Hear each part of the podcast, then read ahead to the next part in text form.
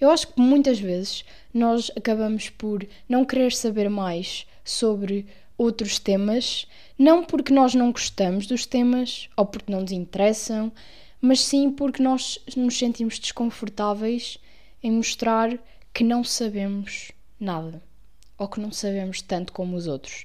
E como não queremos dar a parte fraca, nós acabamos apenas por nos focar naquilo que sempre fizemos, naquilo que sempre nos disseram que fomos bons, mas nós não percebemos que até isso éramos maus no início. Nós apenas somos bons agora porque nos focámos e continuámos a querer ser melhores quando no início éramos maus. E com isto eu quero dizer que às vezes, mesmo que vocês acham que uh, achem que certo tópico não vos interessa, não, vocês não querem saber, tentem pelo menos aprender um pouquinho. Porque é sairmos da nossa zona de conforto e sermos maus no início a alguma coisa que no final, daqui a um mês, dois meses, vamos olhar para trás e dizer: ainda bem que começámos antes, ainda bem que agora sabemos mais do que antes. Portanto, olhem, no episódio de hoje trago um tema uh, e uma pessoa que eu não costumo muito lidar, eu não gosto e nunca gostei muito de línguas, de humanidades, de português e acho que soube-me bem ouvir pessoa, uma pessoa que é o contrário, uma pessoa que gosta, uma pessoa que vê ali algo que eu não vejo. E portanto, espero que gostem também.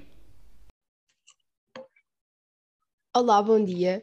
Uh, eu hoje trago um novo convidado uh, e eu gostava muito que te apresentasses, dissesse o teu nome, onde é que estás, Uh, o curso que estavas a tirar, porque no caso agora estás a tirar uh, um ano sabático, não é? E pronto, o que achares que convém dizer? Uh, portanto, será então introduzir-me, chamo-me Pedro Adão, estudo letras na Faculdade de Letras da Universidade do Porto, estou no curso de Estudos Portugueses e sim estou num ano sabático, ou seja, uma pausa, umas férias, uma pausa letiva.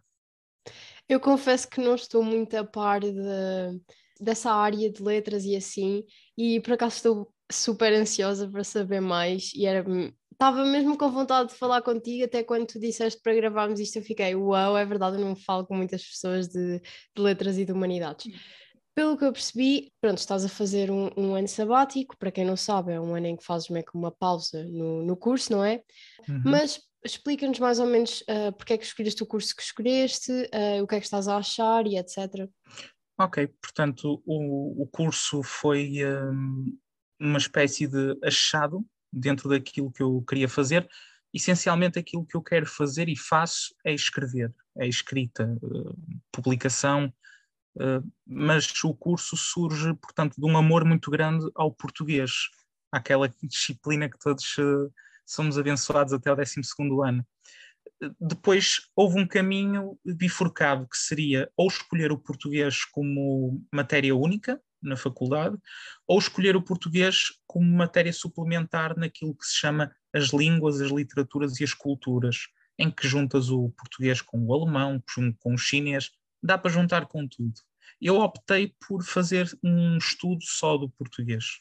A maioria das pessoas, até ao 12 ano, não gosta lá muito de português. O que é que te fez gostar tanto? Ora bem, o que me fez gostar do português foi eu não ter estudado o português que eles querem que a gente estude na escola. Exato. De facto, o português na escola é horrível. Não... uh, são orações, praticamente, não é? Até, até o décimo segundo. Três ou quatro autores e um, é muito pobre o programa em português é pobre. No, no sentido geral, acho que foca-se muito em dois ou três autores, mesmo no 12 penso que é no 12 que já há uma panóplia de épocas em que se vai ao romantismo, se vai ao aquilo que é o decadente simbolismo, mas fica-se muito aquém das expectativas do mundo. Porque, por exemplo, a gente fala de uma fase negra e vamos ter ao Antero de Quental, mas depois apercebemos que existe o António Nobre, o Camilo Peçanha, homens importantes mesmo nessa área da poesia decadente simbolista. É? Eles no secundário fecham-nos muito numa redoma. Então foi fora da escola que começaste a gostar mais? Sim, completamente. Eu uh, sabia que, ok, é por aqui que vou, mas uh, tomei. É, é, um passo que não aconselho a toda a gente, é audacioso. Uh, começar a procurar eu as coisas, começar um, a ler aquilo que não é lido na, na sala de aula. Por exemplo, quando a professora dizia bom, vamos falar de essa de Queiroz, mas eh, ele pertenceu à geração de 70. Ok, quem foram esses senhores? Quem é que influenciou esses senhores? E eu comecei a fazer esse desmembramento. E essas leituras e esses, eh, essa pesquisa, vá, é que me permitiu uh, gostar do português e de o seguir universitário, no mundo universitário. E depois começaste a ler mais e de... quando é que começaste a escrever, ao certo? Ok, uh, basicamente o meu interesse de pesquisa uh, do português surge também com leituras de filosofia juntas, porque quer queiramos, quer não, grandes vultos de, da literatura foram filósofos ao mesmo tempo. O próprio Antério de Quental foi mais do que poeta, foi filósofo. Um, e a minha cronologia começa mais ou menos na leitura de todos esses poetas e pensadores, e eu próprio, aos 15 anos, começo a escrever. Uma escrita muito ainda pouco trabalhada, uma escrita que, ok, dava para ver que não estava treinado de todo, mas uh, foi evoluindo, foi evoluindo até ao patamar que está hoje, que é uma escrita publicável, que é uma escrita com, com público, com, com todo o tipo de interesse editorial, mas isso tudo foi um caminho. Já que estamos a falar agora do secundário, lembrei-me de uma pergunta que te podia fazer. Um, agora, as pessoas que vão fazer o exame de português, uh, que dicas uhum. é que tu dás para, para elas conseguirem tirar a melhor nota? Como é que tu fizeste? Tu fizeste o exame de português? Sim, eu ainda fui daquela geração pré-pandemia que teve que fazer quatro exames e que tinha que concorrer com dois, se não me engano. Um, eu diria que a melhor coisa que um aluno pode fazer para ter boa nota no exame de, de português do secundário é, primeiro, dominar as orações, que é aquela coisa que toda a gente tem que dominar, mas com calma, dominar com calma. Uh, normalmente em exame eles não vão fazer nada de transcendente, não. Saber mais ou menos o que é e normalmente, normalmente eles gostam das mais complexas, nunca vão dar as mais simples, as uh, copulativas, isso. Isso é verdade. E depois também, dentro da leitura dos autores, não é? Que penso que é Saramago e Fernando Pessoa. Ok, do Fernando Pessoa é a gente perceber que o homem era de facto muita gente, uh, saber que cada poeta tem o seu estilo, que é uma coisa não se aborda tanto no secundário a questão do estilo. No secundário a gente diz, por exemplo, Alberto Queiro é o mestre da natureza, uh, Álvaro de Campos que tem o amor uh, às máquinas, ao, modernismo. A gente tem que perceber, uh, e talvez um livro muito bom posso aconselhar, é de Agostinho da Silva, que foi talvez um dos maiores intelectuais portugueses que, que temos memória, assim recentes, que se chama Um Fernando Pessoa, e ele faz um resumo do Fernando Pessoa, dos heterónimos, e ainda analisa alguns poemas da mensagem. Portanto, eu acho que 60 páginas é uma leitura pequenina e dá para ter resumido tudo. Ajuda tudo na interpretação. Que... Sim, sim. E depois, quanto aos outros autores, o que eu aconselho é não seguirem muitas orientações dos professores, honestamente. Uh, pensar um bocado pela cabeça Cesário Verde quando aparece qualquer coisa ligada à natureza. O professor diz: bem, Cesário Verde, vocês têm que pensar que há ali um ambiente de deambulação. Ok, certo, escrevam isso, mas pensem mais um bocado e aquilo que vocês pensam muitas vezes está certo. O professor é que vos limita necessariamente a um quadro, a uma bolha, porque a gente tem que ver, ok, são 60 alunos numa turma, numa turma, neste caso, a concorrer a exame, temos que ser uh, medidos, nem todos vão chegar a um patamar como se calhar eu cheguei, ou outros chegaram, ou que outros potencialmente virão a chegar, não. O mínimo dos mínimos, mas eu digo, apostem no pensamento próprio, é uma grande arma. E agora estavas a falar de andares a publicar textos em uh, revistas, em revistas? Não, em revistas não. Sim, sim, sim. Uh, a, a, publicação de textos começa com uma publicação numa revista enquanto redator convidado, uh, que é, já agora, faço patrocínio porque é a revista para a qual eu escrevo agora, Força. que é a revista de Vaneio. Revista de Vaneio que é um projeto cultural ciniense espetacular, que é a procura dos jovens por uma nova geração artística, por um... É espetacular. Eu acho que a própria edição física da revista, porque eles também depois disponibilizam digital, mas o, físico é uma revista que aposta em fotografia, portanto o próprio papel da revista é bom, é colecionável, é uma revista que dá gosto de ter em casa, colecionável. Mas eh, pronto, agora voltando à parte em que não estou a fazer publicidade, uh, de facto começa a publicação no mundo literário, começa na revista de Vaneio, com uma submissão de um texto na altura de Virgílio Ferreira, que é um autor que também já não está nas escolas, infelizmente, tirando no quarto ano um pequeno conto. Uh, e fui uh, redator convidado, escrevi o texto e gostaram tanto que me incluíram no painel. Então agora eu passo a escrever para todas as edições da revista, se me apetecer.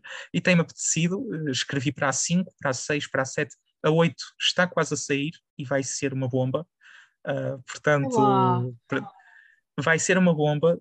O entrevistado é alguém muito famoso, muito famoso mesmo. Uh, os textos são espetaculares e também já agora da minha parte irei publicar lá um primeiro artigo científico original, uma coisa que não foi escrita em nenhuma faculdade, tanto em Portugal como no Brasil como em África, é uma coisa mesmo original. Acho que há muita gente que gosta de escrever e assim, e também gostava de criar esse espaço de fazer coisas assim um bocado mais extravagantes e sair um bocado mais da zona de conforto, só que não têm muito essa oportunidade. Como é que tu conseguiste essa oportunidade? Ok, eu percebo, já estive nessa posição, já estive na posição em que contactava se calhar alguma editora ou alguma revista e não obtia resposta sequer ao e-mail eu diria que temos que ser insistentes e saber começar por baixo. Por baixo, mas não é por baixo, vou mandar um e-mail ao jornal público e eles vão publicar um artigo. Não funciona à base da meritocracia. Funciona muito à base de ou tens sorte, ou então começas por baixo e é duro porque tens que saber que, ok, eu tenho este valor, mas vou começar nos zeros nos princípios dos princípios. E aí, por exemplo, eu acho que existem várias plataformas, revistas online, em que são praticamente abertas a qualquer tipo de autor, e isso ajuda a formar currículo, eh, que é uma coisa que as pessoas podem ou não estar preocupadas, ajuda a formar também eh, alguma contactos e alguma evolução na tua própria escrita, porque tu não podes uh, ser um bom escritor não podes ter uma boa opinião se não, se não leres o que os outros escrevem, se não saberes, eh, se não souberes escutar o que a tua geração também precisa, não é? Sim, sim. É. E, e, o conselho que posso dar a, a todos é começar mesmo por baixo, procurar aquela revista ou aquele movimento ou aquele que permita qualquer pessoa participar, que seja regime aberto. E depois, a partir daí, ok, tentar entrar em contacto com revistas hum, que tenham, se calhar, um público maior, em vez de ter só 200 seguidores, 400, e depois 1000, 1500, e depois, se calhar, entrar em contacto com a Devaneio, que também aceita textos, e se calhar ter a sorte de ser publicada lá também, uh, e depois, a partir daí, jornais, um, o teu podcast, por exemplo, não deixa de ser uma maneira de alguém de belas artes ou das artes escritas de se querer promover ou até criar currículo, por que não? Começar por aqui, por estas, por estas bases que às vezes a gente sente que é, não está ao nosso nível, mas por que não? Dar uma tentativa e depois coisas cada vez maiores, melhores, com mais amplitude. Qualquer dia, se calhar, quem sabe, estás no Ricardo Araújo Pereira a ser entrevistado. Claro, é? claro. Não, mas eu concordo contigo, porque às vezes as pessoas não querem um, tentar coisas novas, não querem sair da zona de conforto e depois não conseguem fazer as coisas, obviamente, porque pá, não tentam por baixo, não tentam as coisas mais simples, querem sempre o maior, querem sempre ficar logo no topo e isso não, isso não existe, tem de começar por baixo. Mas uh, tu sempre tiveste jeito para escrever? Ou na altura, no início, não tinha jeito nenhum e depois é que começaste a aprender aos poucos? Hum, eu, no meu caso é engraçado porque no, começa, por exemplo, o ensino básico e de facto nota-se que eu sou espetacular na parte das letras e que sou um caos na parte da, daquilo que é as ciências, não é? Uhum. Cada vez mais vai, vai se desmembrando e depois é a física, é a química, a matemática. Também chegou a haver há uns tempos, penso que já não existe, que era para o secundário uma cadeira de matemática. Também se podia ter nas humanidades. Era Mas, uh, Max, acho que era Max. Max, exatamente. Mas uh, eu sempre escrevi bem, bem. Eu olho para trás e digo escrevia mal, mas escrevia bem para aquilo que era o exigido, não é? Até que chega a um ponto em que entro no ensino secundário e basicamente o, os professores de português dizem: Pedro, tu não escreves bem. E eu, ok, não escrevo bem, mas porquê? Ah, por causa do estilo, ah, porque isto, porque aquilo, a pontuação. E eu eh, aí já estava na minha fase de leituras eh, humanístico-filosóficas e disse assim: pronto, não, se calhar vocês é que não sabem ler, não sabem ler. Eh, a pontuação está certa. E eu chegava a corrigir as correções dos meus professores e depois dizia, eu merecia, era mais. Eh, porque, pronto, chega a um ponto em que mesmo que tu escrevas bem, estás sujeito a esta situação, não é? Alguém dizia, escreves mal. E o que é que fazes depois com isso? Também era uma pergunta interessante. Eu acho que no secundário as coisas são muito específicas, eles querem umas, as coisas de determinada maneira, e se tu não fazes aquilo de determinada maneira está errado, mesmo que seja espontâneo, mesmo que seja aquilo que tu queres fazer. Uhum. É, no, no, no, secundário tu não podes ter uh, alma própria, tens que te reger ao manual, tens que te reger àquelas metas que o Ministério da Educação dá aos professores e, e mesmo na faculdade tem que se ter cuidado porque há uma ideia de seguir um, o que o professor diz, há uma máxima em latim que é magister dixit, o mestre disse, ponto final. Mesmo na faculdade, há essa tendência rígida do professor é que sabe, não, o professor não sabe. O professor está lá para transmitir, para orientar e para acompanhar, mas o aluno tem que se expandir. Se a gente não se expandir, não saímos daquela bolha e por isso que sucessivas gerações são fracassadas uh, naquilo que gostam ou que têm mais competências. E porquê a Faculdade de Letras do Porto?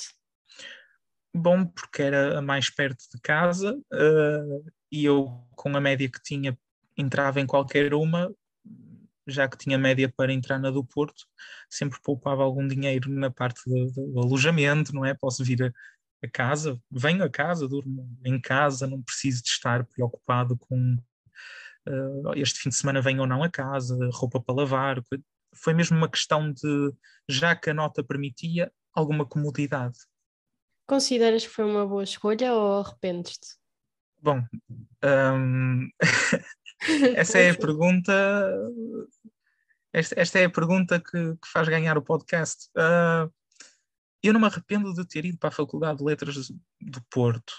Uh, Arrependo-me sim de algumas personagens que lá existem, que são personagens maiores, não é? Professores, infelizmente são, alguns são professores, uh, e que, pronto, podia, podia haver uma melhor transmissão do conhecimento e do ensino, e se calhar não o há à custa disso. O tal mestre disse, não é?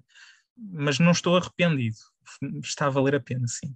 Porque é que quando tu começas a escrever um texto, às vezes as coisas não fazem sentido no início, e depois, uh, ao mesmo tempo que vais escrevendo o texto, vão-te aparecendo ideias e assim, certo? Normalmente é isto que acontece no início, não tens meio uma ideia, as coisas vão acontecendo.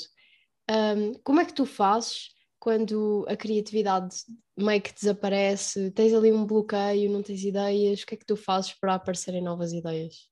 Ok, é uma boa questão. Um, a parte da criatividade, hum, está relacionado também com o estilo, com o estilo do autor, mas na parte da criatividade, eu, por exemplo, quando tenho um bloqueio criativo, e não são poucos, infelizmente gostava de ter menos, uh, uma, uma coisa que pode ajudar é? é recolher impressões, uma caminhada, uma leitura de outro autor, uh, ouvir música, podem ser estímulos para ajudar a, criatividade a trabalhar e a fazer o seu papel, mas uh, eu acho que isso depende de muitas pessoas, porque os bloqueios criativos podem ser coisas momentâneas, como podem durar anos. A gente sabe que existiram autores que, entre a publicação de um livro ou de um artigo e do próximo, estiveram quase anos uh, a boiar ali numa espécie de, de lago sem saber o que fazer, não é?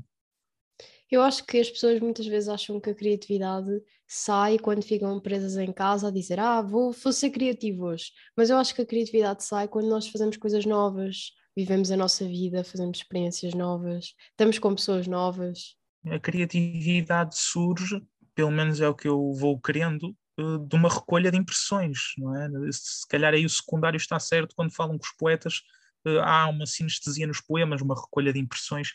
Acho que melhor para a criatividade é sair, sair. Uh, não é preciso sair também aquela ideia do vou, vou me exilar noutro país, vou me exilar numa cabana do campo, não. Sair, passear à beira da nossa rua. Há sempre, uh, para o olho atento, há sempre qualquer coisa nova. Nem que seja uma pessoa que tu nunca viste, uma cor mais uh, saliente do que a outra, Portanto, recolher impressões, recolher impressões em ordem de fazer a criatividade estar sempre no máximo. Tu decidiste que este ano ias meio que dar uma pausa no curso, porque, pronto, pelo que eu já percebi, uh, há certas coisas que achas que não estão bem.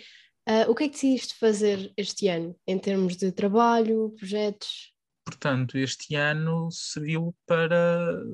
serviu e serve, e servirá ainda mais um pouco para adensar alguns trabalhos, fazer mais algumas publicações, eh, tanto na Devaneio como noutras plataformas, eh, estudar algumas coisas que não são estudáveis no regime eh, normal, autores que nunca serão falados na faculdade, porque portanto, acho que deve ser a coisa que liga o ensino secundário às faculdades é que estamos cingidos a alguns autores, não é? E eu gosto de procurar e é isso que vou fazer, vou vou escrever, vou, vou me inspirar bastante, uh, ver novas realidades, entrar em contacto com muita gente, com o maior número de pessoas possível, entrar em contacto contigo, por exemplo, e depois fazer disso mote para um artigo novo, um ensaio, uma crónica, Uh, escrevi uma crónica, por exemplo, achava que era uma coisa que nunca iria acontecer, até foi engraçado e até me deu prazer. Portanto, se calhar, quem sabe, ainda surge uma crónica desta conversa, de... não sabemos. Fantástico. Como é que achas que a leitura te ajuda a escrever? Ganhas novas ideias a ler outros autores? A leitura ajuda a escrever porque de, também depende muito dos autores que lês, mas alguns autores já expuseram ideias que tu provavelmente durante toda a tua vida ou uma parte da tua vida já tiveste, mas que nunca encontraste uma espécie de ok, explicar isto. E muitas vezes chegas à conclusão que, por exemplo, hum, nem definição religiosa do cristianismo, sou cristão, não sou.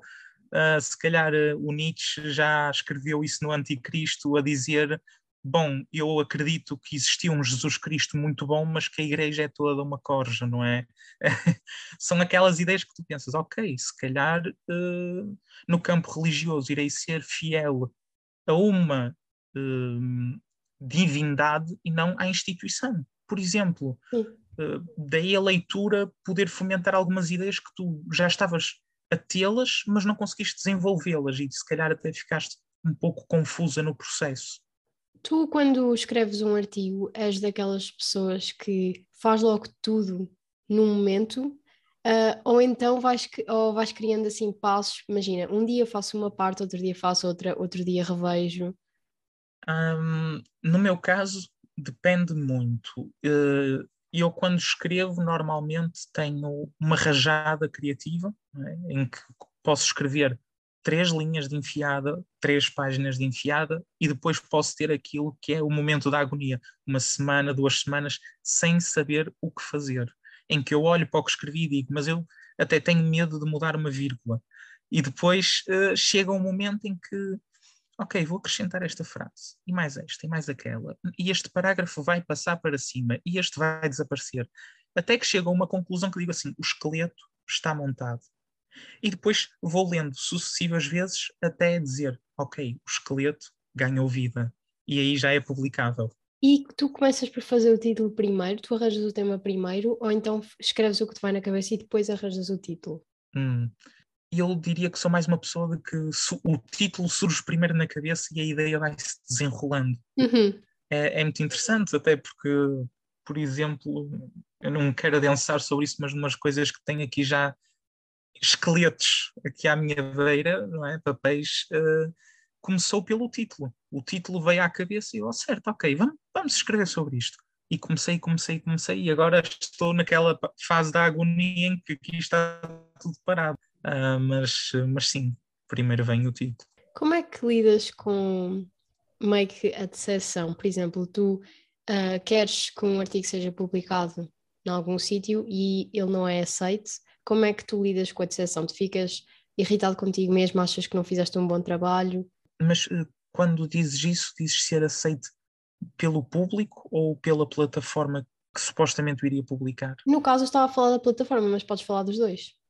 Ok. Um, no caso da plataforma, talvez vá ao encontro daquilo que a gente já falou, não é? Uh, muitas vezes em Portugal não é por meritocracia, o artigo pode estar excelente, mas eles não querem saber. Não, a gente vê isso com, com muitos autores, não é? Que basta ser o nome Pedro Mexia, Carlos Vaz Marques, é, é logo publicável. Nem que seja uma uhum. crónica sobre a cor dos boxers deles, é, é publicável.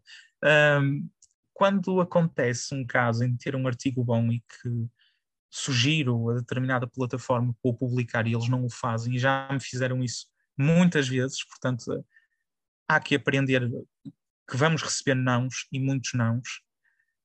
Normalmente o que eu penso é, ok, hum, eles não querem publicar, tentemos outra plataforma. Se eles também não quiserem publicar, fica aqui, o artigo está aqui, está na minha posse, é para isso que existem os direitos de autor, eles não, não podem publicar, e fica aqui a marinar à espera de encontrar o seu lugar certo no mundo da, da edição.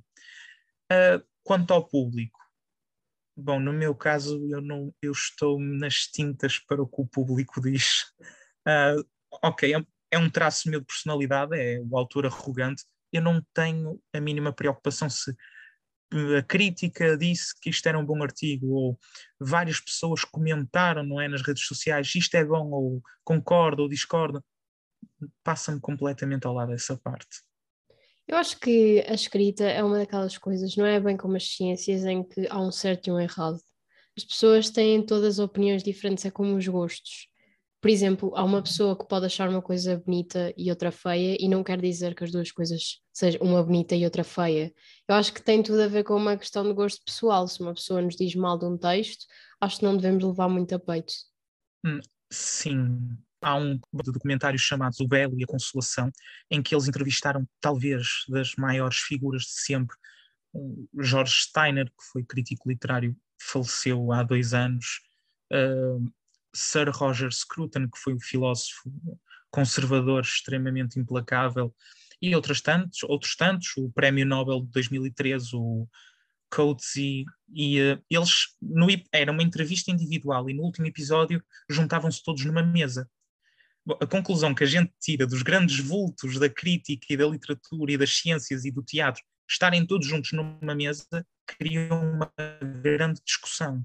Portanto, sim, a parte literária pode ter várias opiniões sobre a mesma opinião, isso não é necessariamente mau, porque um exemplo nessa série de documentários havia partes em que o George Steiner, que, foi, que é era judeu, uh, falava sobre um autor que era o Louis Ferdinand Cellini, que era fascista, era fascista italiano, e ele disse assim: Bom, uh, eu não me importo que ele tenha sido fascista se me deixou um corpo de trabalho, uma obra tão bela.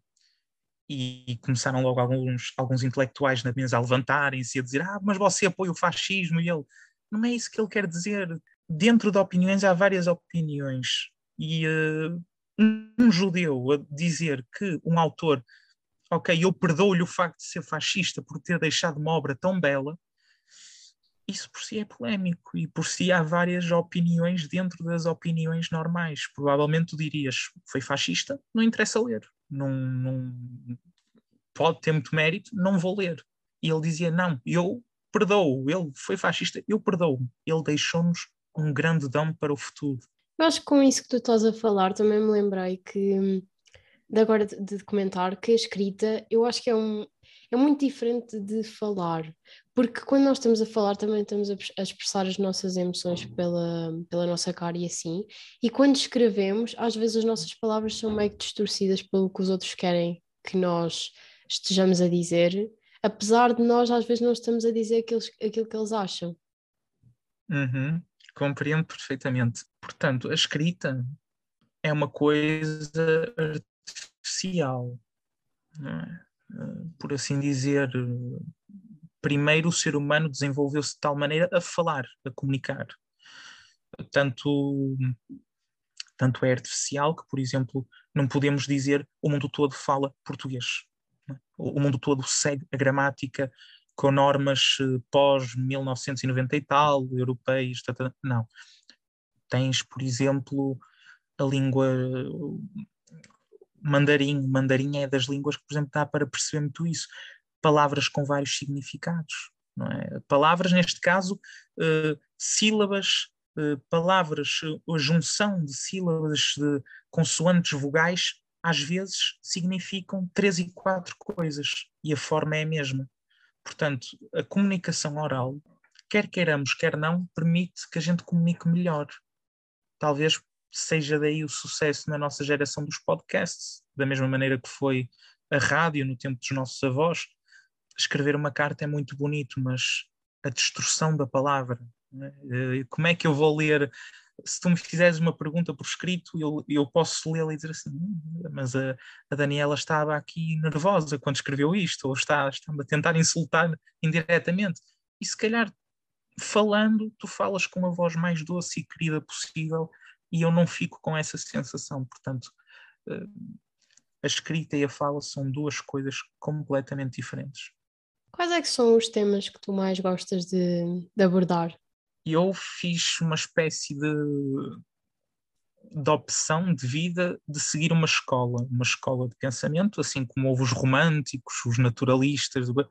A minha escola é o decadente simbolismo, ou seja, as coisas mais pesadas, mais soturnas, eh, as imagens, um Antero de Quental nos dias maus, mas também o António Nobre, um Camilo Peçanha. Os meus temas focam-se muito uh, num certo desespero, numa certa angústia, mais angústia do que desespero, uh, e também depois, claro, necessariamente vai bater os temas como a morte, como uh, sentido existencial, a divindade existe, não existe.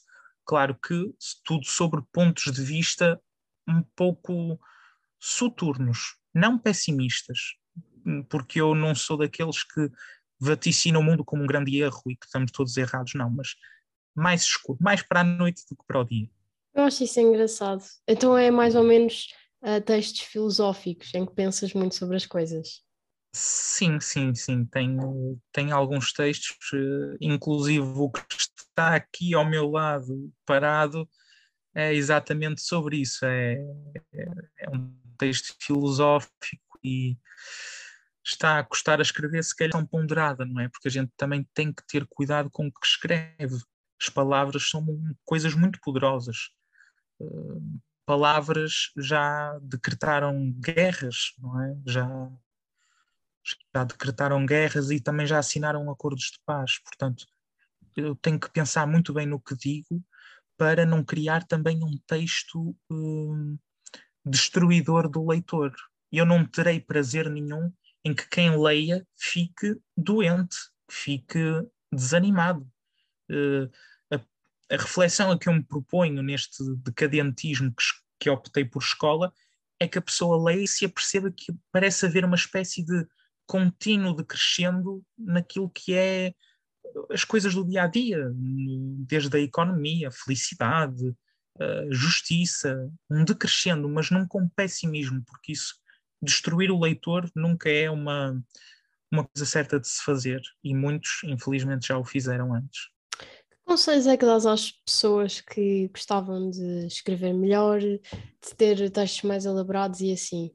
Para as pessoas que querem escrever melhor, primeiro será preciso avaliarem-se. Escrevem ou não escrevem bem?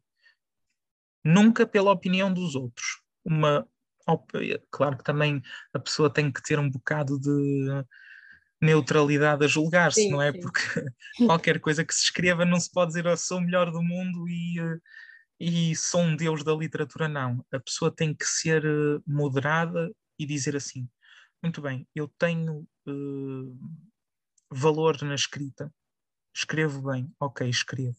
Como vou melhorar isso? Já falamos e será das melhores maneiras. Recolher impressões. Recolher impressões, falar com pessoas, ler determinados livros, e não tem que ser livros pesados de filosofia literatura, um romance contemporâneo, ler, essencialmente ler, a percebermos de outras ideias, de outros autores, de outros estilos, e depois dizer, ok, eles fizeram isto, e eu o que vou fazer?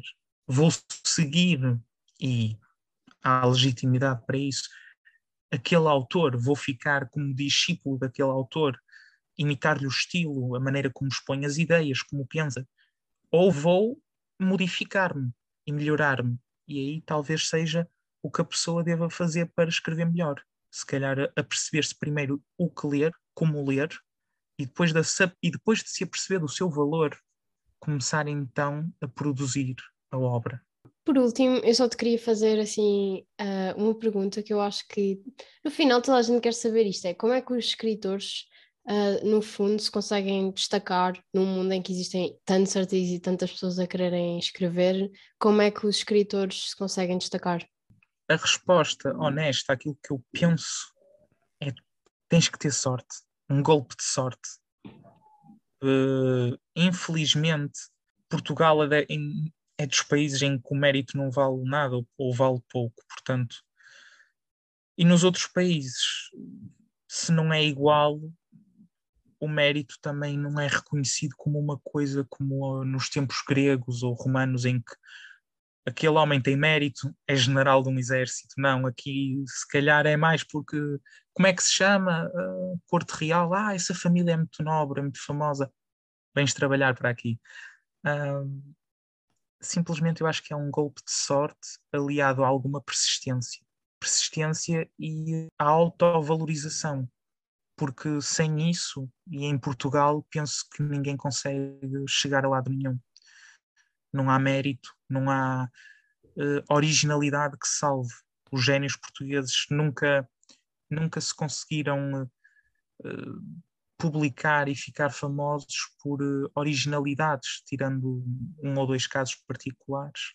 A meritocracia não vale nada, portanto, é persistência, persistência e mais persistência uma coisa que nós vemos muito cá é quando um assunto está na moda ou é polémico de escrever e assim, tudo vende, tudo vende, não interessa se, se é horrível, uhum. se o autor não escreveu nada bem. Houve uma altura, não sei se ainda agora não está muito, muito em alta já, mas houve uma altura em que só se escreviam livros de, de Auschwitz, do Holocausto, mesmo que, que aquilo não fosse nada interessante, aquilo vendia como tudo. Claro que sim, e uh, infelizmente o mercado editorial, uh, está orientado não para a publicação benefícios para a humanidade, não necessariamente de filosofia, mas de todas as áreas de literatura, romance, tirando casos muito raros, mas também por isso é que são editoras muito pequenas e que são quase marginais. As editoras maiores, a Porto Editora, por exemplo, publica todos aqueles que são os New York Times bestsellers ou LA Times uh, five stars. Né? A gente acaba por ser perceber que existe um, uma banalização. A cultura torna-se banalizada. Em vez de se publicar bom conteúdo, publica-se o conteúdo que as massas querem uh, consumir. Obrigada por teres aceito o meu convite. No caso, o teu convite, mas uh, pronto, obrigada por teres gravado o podcast comigo. Uh, gostei imenso de falar contigo e espero que também gostem de ter ouvido o episódio.